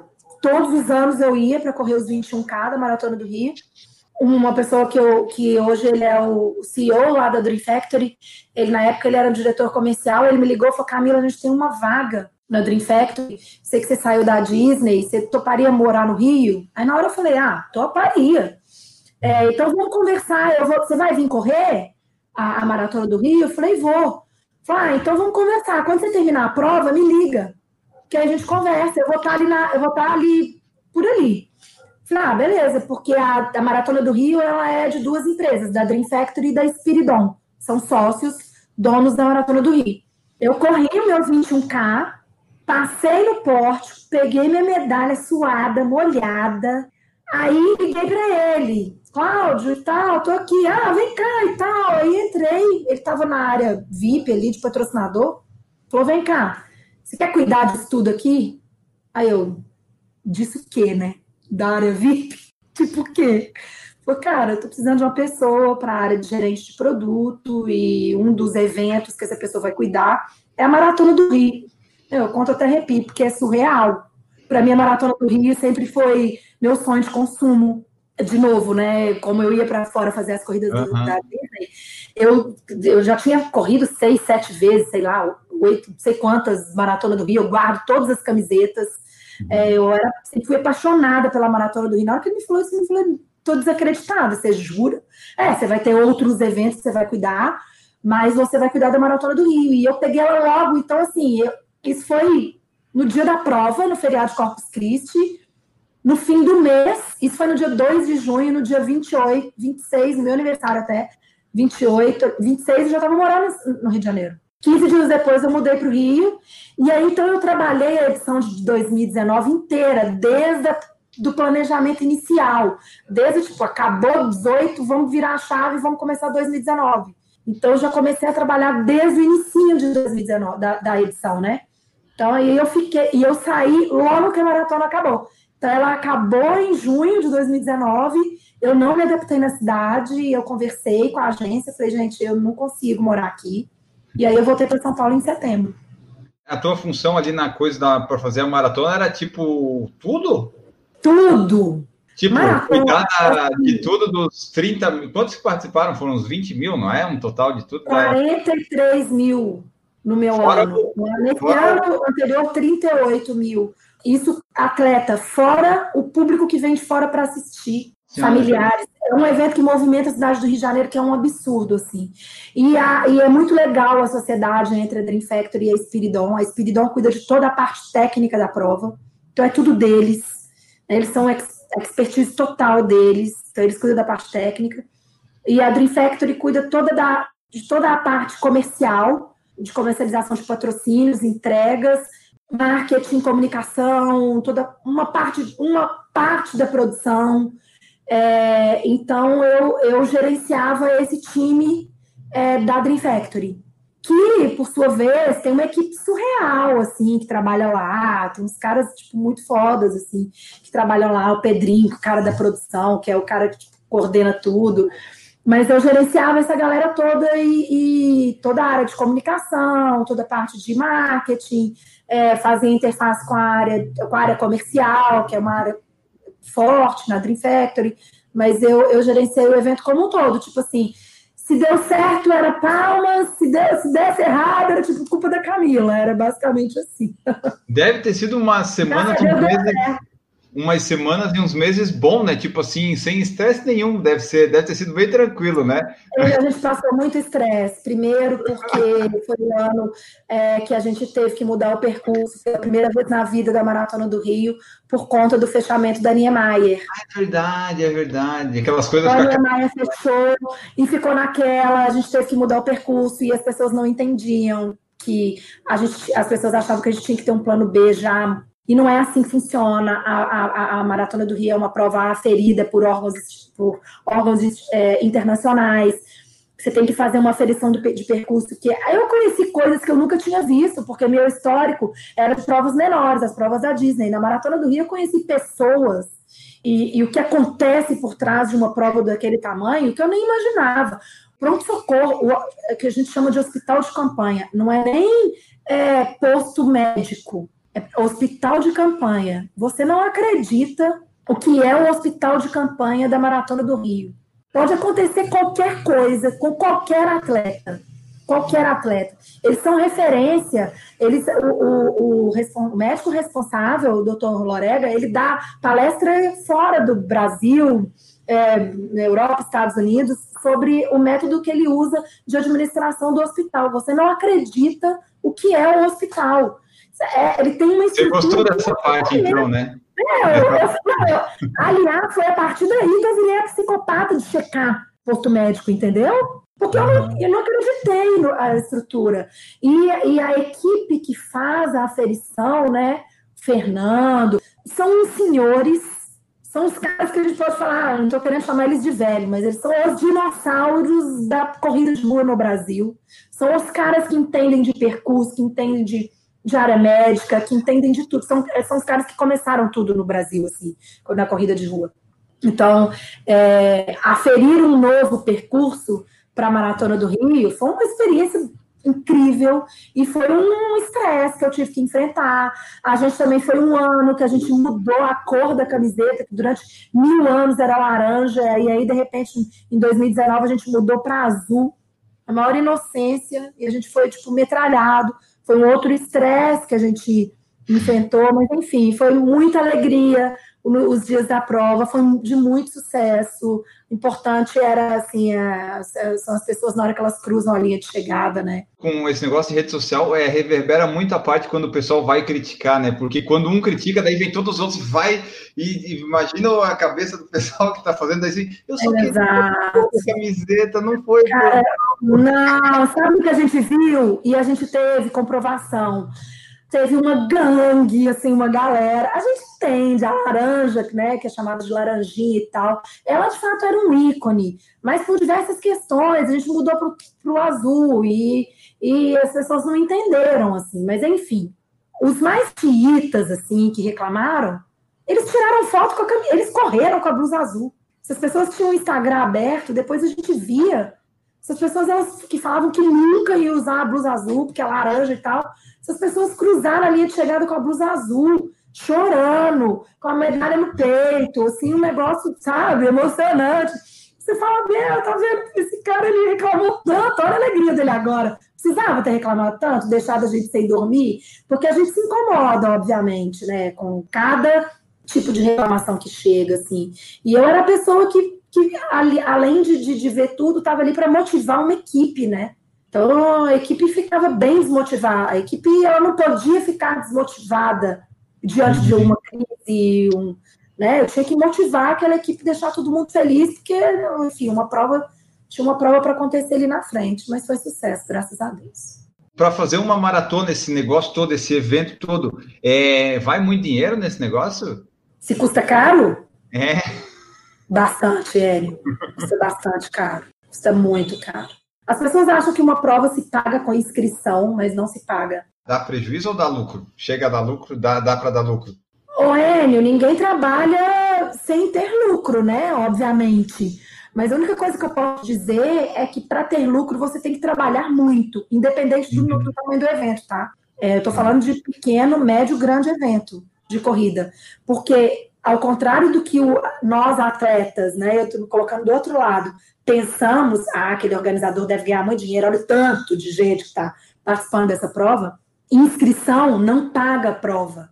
A inscrição não paga a estrutura, não empata. Ah, o que eu ganhei, eu gastei. A conta de gastar, ela é sempre maior do que a conta do que a gente tem aqui de pessoas que estão pagando. Então, se não tiver um patrocínio para isso aqui equilibrar, a conta não fecha, o cara tem prejuízo. Então, o trabalho está em, em captar patrocínio. E aí sim é um trabalho muito árduo para conseguir patrocínio, para conseguir viabilizar. E aí, para rentabilizar e para pagar a equipe. Imagina, só a Maratona do Rio tem mais de 3 mil staffs. Ah, deve dar um trabalho, né, fazer tudo isso, mas deve ser legal no final quando dá certo, né? Mas até dar certo. É legal, é legal. eu amo.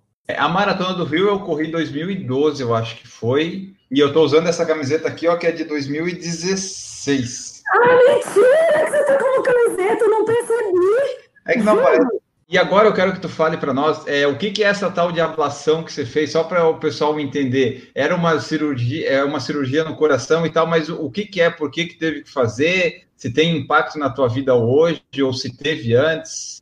É, durante mais de. Aí, de novo, eu vou tá, entregar a idade, mas durante muitos anos, tá? Tipo, mais de 15, quiçá 20, eu tinha crises de arritmia então, meu batimento ia para mais de 200, eu tinha alguns outros sintomas quando isso acontecia, mas acontecia assim, umas duas, três vezes ao ano. Não era sempre que eu tinha, mas acontecia. E quando eu ia, como eu já corria, assim, até antes de correr, até eu ia em cardiologista e o diagnóstico era ah, é ansiedade e estresse. Quando eu comecei a correr, que aí eu comecei a ir com mais frequência em cardiologista para check-up normal, né, que a gente tem que fazer, porque a gente está praticando atividade física, é bom que a gente faça, nunca aparecia nada em eletro, nunca tinha, tinha nada, então o cardiologista sempre falava, ah, é ansiedade estresse, hum, não é nada. Então, assim, durante muitos anos eu fui diagnosticada como ansiedade e estresse, e é exatamente esse tipo de diagnóstico que é dado para pessoas que sofriam do que eu sofria. É, eu só consegui descobrir o que eu tinha em um desses check-ups que eu fiz em 2017, em julho de 2017, eu fiz um teste ergométrico e essa minha arritmia, que ela tem nome, ela chamava taquicardia supraventricular paroxística por reentrada nodal, cinco nomes. Ela deu durante três segundos no exame. E graças a Deus que deu, porque nunca, nenhum, em nenhum momento, que porque assim, quando você tem, é muito característico, quando eu tinha essas crises, não dava tempo de eu chegar no hospital. Antes de eu chegar no hospital, parava. Já aconteceu de eu chegar no, na porta, abrir a porta do hospital, parou. Eu entrei, fizeram todos os exames, fizeram eletro, nada, ó, não tem nada, deve ser ansiedade e estresse. E aí você sabe, né? Ansiedade e estresse te receita ansiolítico, te receita, vai fazer homeopatia, é, é, vai fazer uma terapia, né? Aí eu já fiz de tudo, é homeopatia, yoga, acupuntura, meditação, tudo. Já tomei ansiolítico por um tempo, não resolveu, porque eu continuava tendo. E aí quando pegou, eu estava justo fazendo dentro de um hospital do coração, que é o HCOR, e aí eles me, me indicaram, falaram, olha, deu isso, consulta com um arritmologista. Eu, oi? Esse aí eu nunca ido. Especialista em arritmia. E aí, quando eu contei, cheguei, doutor, então, tem mais de 20 anos que acontece isso, eu chego, ô Camila, essa é a característica. E os prontos socorros, eles não estão preparados para virar para você e falar, você pode ser que você tenha uma arritmia. Seria ideal que você procurasse um especialista em arritmia. Não, as pessoas te falam isso do, do estresse, ansiedade, pronto. Isso eu te falo, é, não é uma coisa que aconteceu só comigo. Meu Instagram é aberto, eu às vezes posto sobre a ablação, é, que foi a indicação do procedimento que eu fiz, e eu recebo muita gente, muita, assim, por semana eu converso pelo menos com umas cinco pessoas que me procuram para me perguntar o que, que, era que eu sentia e como foi a minha ablação, para eu contar. E as pessoas, por que, que elas, as pessoas me procuram e procuram, né, me acham até pela hashtag, porque elas buscam? Porque elas não têm informação, porque são, e é muita gente, é, não é muita gente. Então eu tive essa indicação da ablação, que nada mais é do que um procedimento que é feito por cateterismo, então... Ele é bem é, simples pelo que eu estava lendo, né? É, na verdade ele é bem simples, mas assim, a minha durou cinco horas, eu fui entubada, tomei anestesia geral. Tem todos os riscos de uma cirurgia, né? A partir do momento que você toma uma anestesia geral. É, eu fiquei três dias no hospital, assim, depois eu fiquei vários cuidados depois, mas óbvio, não abre o coração. Não é uma, não é uma cirurgia, não é muito complicado, porém é um procedimento. É, mas eu sempre tranquilizo muito as pessoas, porque quando a gente vai fazer, a gente acha que a gente vai morrer, né? Porque, ah, porque vai mexer no coração e tal. E de fato, os médicos são muito especialistas, os médicos que fazem a ablação. A minha eu tive muito sucesso, existe uma taxa de reversão de 5% de você voltar a ter arritmia. E eu é, nunca tive, tem três anos, eu fiz três anos agora, dia 30 de agosto, e eu nunca tive nada. E aí, contando essa minha história e tal, você vai conhecendo outras pessoas que têm, né? Outro dia eu estava lendo o livro do Nato Amaral, uhum. ultramaratonista. Ele começa o livro dele contando que ele teve o mesmo problema que eu. Falei, gente, não acredito, eu sou fã dele. o meu ídolo. Minha, meu sonho também é correr Conrads. E ele já fez 500 milhões de vezes Conrads.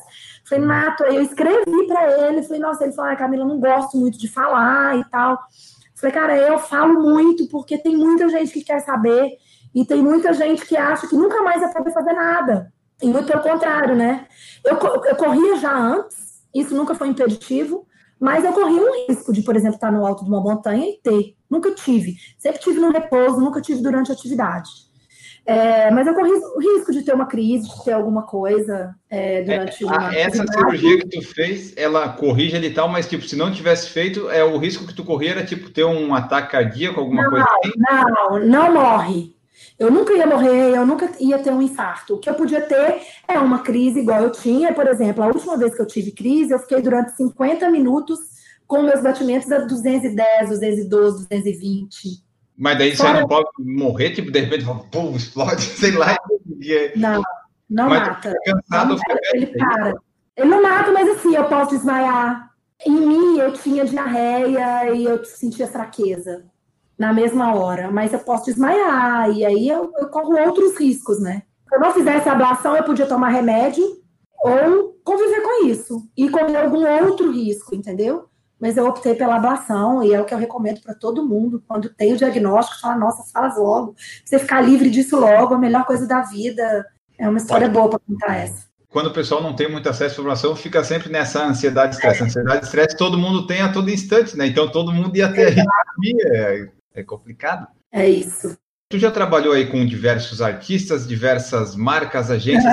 É, gostou disso, né, é, eu gostei. Esse negócio aí, tipo, mesmo mexendo com maratona, corrida, essas coisas, tem que mexer com marca, fornecedores. Tem muita disputa, vaidade, ego entre essas coisas do pessoal ficar se falando mal, assim, das marcas, de ter que conseguir uma coisa com uma marca e daí ficar de mal com a outra. Tem problemas, assim, nesse sentido de relacionamento? Hélio, eu acho, eu vou te dar uma visão minha, tá, pessoal, que o mundo já foi muito, já teve muito mais concorrência no mundo corporativo que as marcas elas já se viram muito mais como concorrentes no passado. Artistas, próprio artista, tá? Concorrência entre artistas, concorrência entre marcas. Isso já aconteceu muito. Eu acho que hoje em dia e você pode ver isso com exemplos muito claros. Lembra que logo quando começou a pandemia, todas as telefônicas se uniram para poder fazer uma campanha, claro, com a Vivo, com a Oi, com a TIM, a própria Running Heroes é uma plataforma onde você sempre vai ver diversas marcas, diversas marcas, teoricamente seriam marcas concorrentes, mas são marcas que estão ali convivendo no mesmo ecossistema, conversando com as mesmas pessoas. É, você vai ver dentro da Running Heroes Brasil, nos próximos meses, você vai ver a ASIC, você vai ver a Adidas, você vai ver a, a Mizuno, você vai ver a Salomon, você vai ver a The North Face, você vai ver todo mundo ali e ninguém está concorrendo com ninguém. É, uhum. muito pelo contrário, vai ter muita, muito desafio de causa, que a gente vai trazer marcas, que teoricamente seriam marcas concorrentes, para juntas se unirem em prol de uma causa. Eu acho que isso é uma, uma mudança no mundo, no meio artístico, você vê muito isso. A gente está vendo muito isso. Parcerias, artistas que se encontram, artistas que se conectam, né? bandas que já foram brigadas no passado que ressurgem. Né? Ah, tem uma questão financeira, quer fazer dinheiro? Às vezes não. Às vezes, de fato, é união e, e eles estão ali num momento de, de união mesmo, sabe? Eu acho que já teve muito e eu acho que a tendência é, é, eu acho que hoje em dia tem um pouco menos. Eu acho que a tendência é, é que isso mude assim no futuro e se isso acontecer, vai ser bem melhor para a gente, para a humanidade. Dos trabalhos todos aí que tu já fez nesse tempo aí na concorrida, organização, qual que é o que tu gostou mais, assim, aquele que deu o resultado, assim, que esse aqui é a Maratona do Rio ou tem alguma coisa... Ah, eu sou suspeita para falar, gente. Como que eu vou falar? Todas as provas da Disney foram incríveis. É, é, é, eu não tenho que... Não tenho, porque, assim, cada uma, cada evento desse tem um que eu posso dizer é que o início e o meio são muito difíceis. Então, uhum. por mais que você trabalhe com uma coisa que você ame fazer, eu estava trabalhando na maior empresa de entretenimento do mundo, na Disney, que é um sonho de muita gente trabalhar, fazendo corrida, que é uma minha paixão, mas era difícil. Então, o início e o meio era difícil, mas o final, é, você ficar do pórtico para cá, vendo a pessoa chegar, seja criança, o pai com filho, o idoso, o, o, o deficiente, entendeu? O, o, o, o, portador de necessidades especiais, né? Um cara com guia, um, um, um, um cego com guia, né? Você vê um atleta de ponta cruzando, é arrepiante. Então, você vê pessoas que não tinham condições de pagar uma inscrição e, por, de repente, por alguma, algum movimento que foi feito, essas pessoas conseguiram participar de uma prova, é, encontrar um Mickey, né? encontrar um, um, atleta na Maratona do Rio, é, a largada na, da maratona, da prova de 42, 5 e meia da manhã, o ano passado, que foi antecipada, né, é, a, a, largada, e foi às 5 e meia da manhã, estava escuro. Foi surreal, arrepio só de falar. Foi surreal. Você vê, assim, as pessoas cruzando a linha de... Isso aí, essa é, o fim é maravilhoso, assim, eu não consigo te falar o que, que foi melhor. Porque sempre foi sempre foi início e meio difícil, complicado, suado, né, e tal. E o fim sempre foi muito generoso, assim. A vida sempre foi muito generosa comigo, que eu sempre vi finais muito felizes, assim. Sempre fiquei uhum. muito satisfeita com, com, as entregas e com o sucesso dos eventos que, que eu consegui, que eu participei até hoje. E eu tenho visto isso na Running Heroes também. Próximos objetivos da Camila Corredora, qual que é, são as provas que tu tem aí no, no alvo que tu gostaria de fazer e qual que é aquela dos teus sonhos que tu precisa fazer, aquela que tu, a, ultra lá que tu quer fazer? Eu vou fazer a, a, os 42, a, a maratona virtual de Nova York. aí eu estou treinando para isso. É, então eu vou fazer até lá em Belo Horizonte, eu vou contar com o apoio de várias amigas lá, que vão ser meus staffs. Então, meu objetivo né, em curto prazo é esse. Eu estou inscrita em uma prova na Indômito Pedra do Baú em março. Eu espero que a Mission e a KTR é, aconteçam o ano que vem. Serra Fina também são provas que eu, que eu tenho objetivo e que são provas que eu preciso ganhar pontos para eu poder continuar participando dos sorteios da UTMB, que é o meu desafio mais importante assim de vida, que é o que eu quero participar. E em relação à organização de evento ao esporte, qual que é o que tu gostaria de poder organizar? Tem algum grande evento que tu assim, putz, esse aqui eu queria estar participando, fazendo? Ah, Enio, eu nunca pensei dessa forma, assim, as coisas sempre é. aconteceram na minha vida muito, assim, como uma surpresa, sabe? Eu nunca, é, ah, almejei, um dia eu quero trabalhar na Disney, ou um dia eu quero fazer a maratona do Rio e aconteceu. Então eu, eu entrego muito nas mãos de Deus, assim, os, os uhum. projetos que vêm pro meu colo, sabe? E eu estou muito satisfeita com a Running Heroes agora. E acho que ainda vou ter muito trabalho pela frente. Então, eu quero ainda fazer muita coisa dentro da Running Heroes. Então, esse é o meu objetivo. Bom, pessoal, essa foi então nossa conversa com a Camila Bahia. Esperamos que vocês tenham gostado. Falamos aqui de muita coisa, corrida, por trás dos batidores, artistas e tudo mais. A gente falou de bastante coisa. Esperamos então que vocês tenham apreciado aí nossa conversa. Vocês compartilhem esse episódio, compartilhem o podcast, digam o que, acharam. Marca a gente aí nas redes sociais se estiver ouvindo. Tem aí a sua opinião, você pode dar ela a qualquer momento. Manda sua mensagem, diz o que achou do episódio. Antes de ir embora, sempre lembrar vocês que tem a forma de apoiar o PFC. Nós estamos no PicPay, Apoia-se Padrim, também no Anchor. Você pode apoiar a partir do real e fazer parte dos apoiadores do Por Falar em Correr, se assim você desejar. Tem todos os links no nosso site, também no feed, no podcast. Você procura que tem lá.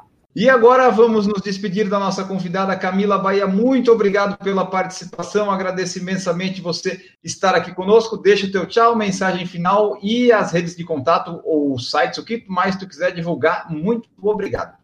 Eu queria muito agradecer o papo, foi demais, Hélio, assim, foi bem como se a gente tivesse uma conversa entre amigos, é, fiquei muito feliz de participar, viu, obrigada pelo convite, quem quiser, é, bom, a gente falou muito de Running Heroes aqui, né, o Instagram da Running Heroes é arroba Running Heroes BR, é, baixe no app, iOS e Android, então está disponível nas duas versões, a gente tem também no site, as minhas redes sociais, o meu Instagram é Camila Bahia. Para quem tiver dúvidas sobre, quiser falar sobre a avaliação, eu sempre converso, sempre tiro dúvidas. E quem quiser me procurar por algum motivo, eu estou sempre aberta, eu respondo todo mundo. Obrigada mesmo. Muito obrigado, Camila. Nós ficamos por aqui. E a frase final do podcast hoje é a seguinte: resistência vem para aqueles que investem tempo, esforço e coração, retirado lá do perfil da Running Heroes. BR. Adorei. Ficamos por aqui, voltamos no próximo episódio. Um grande abraço para todos vocês e tchau.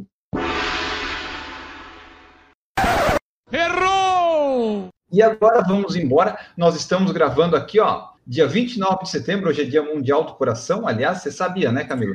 Mentira! É verdade. É, foi sem querer, mas deu certo certinho a data. Mentira! Nossa, hoje é Dia Mundial do Coração.